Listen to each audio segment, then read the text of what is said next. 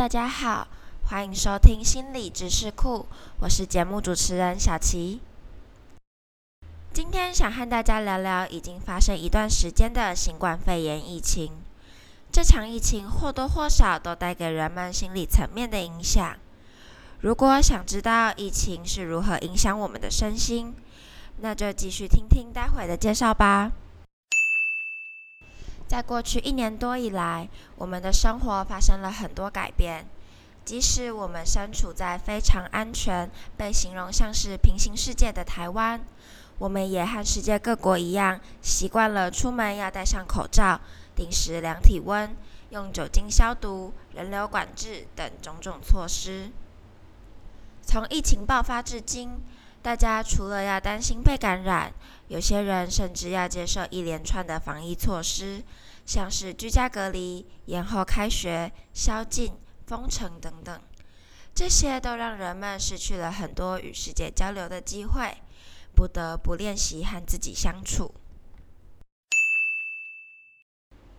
很多人或许会觉得独处是件好事。然而，居家隔离事实上和平常繁忙之余寻求独处的情况不大相同。因为居家隔离会让许多人失去工作，进而对心理情绪及生活经济方面造成影响。目前，全球超过三分之一的人被迫进行居家隔离，这代表着至少二十六亿人口可能在心理、经济方面受到影响。而这二十六亿的人数远远超过了二次大战期间的幸存者，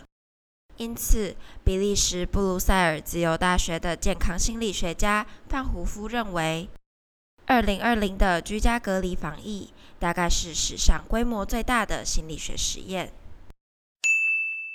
没有人能提前知道这场实验的结果为何，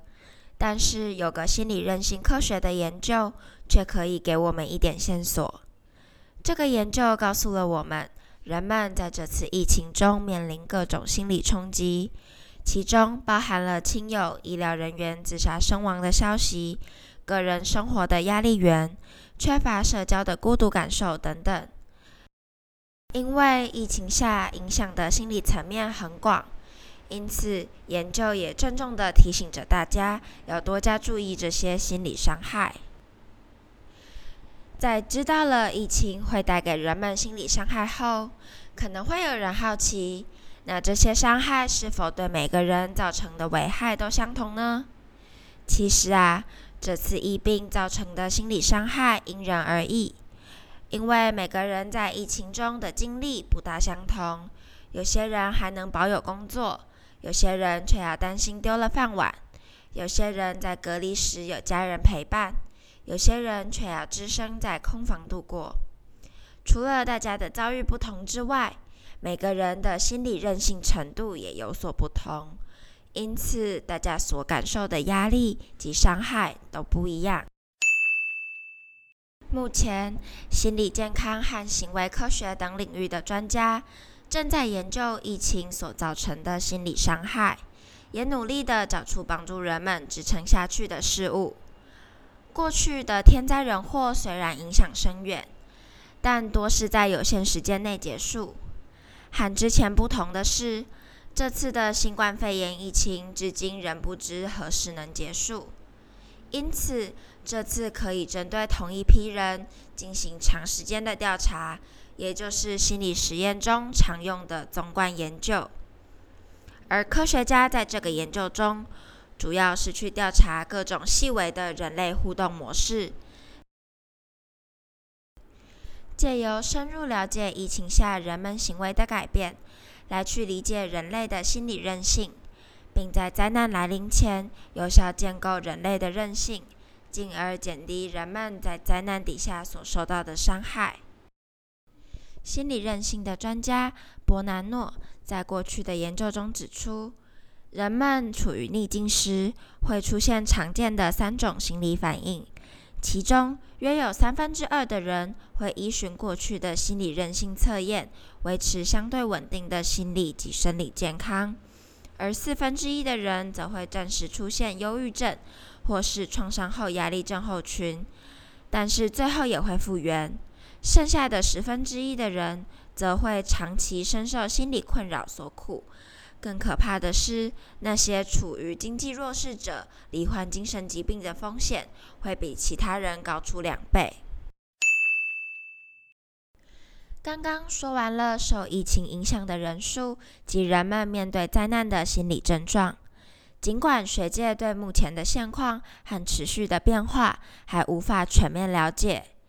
但他们还是提出一些维持心理韧性来面对疫情冲击的办法，并且鼓励大众也遵照这些策略来应对心理伤害。其中包括了要让自己的睡眠充足，让生活维持规律。多做运动，维持均衡的饮食。除此之外，也可以利用线上软体多与人交流互动，并且花一些时间去做计划。这些都能让我们在面对疫情之时，身心都能维持一个健康的状态。今天和大家分享了疫情带给人们的生理及心理威胁。同时，也告诉大家一些面对心理威胁伤害的调试方法。虽然现在的全球社会状态不是我们乐见的，但事情已经发生，我们能做的就是努力找出方法，探究心理韧性科学和其他社会结构的问题。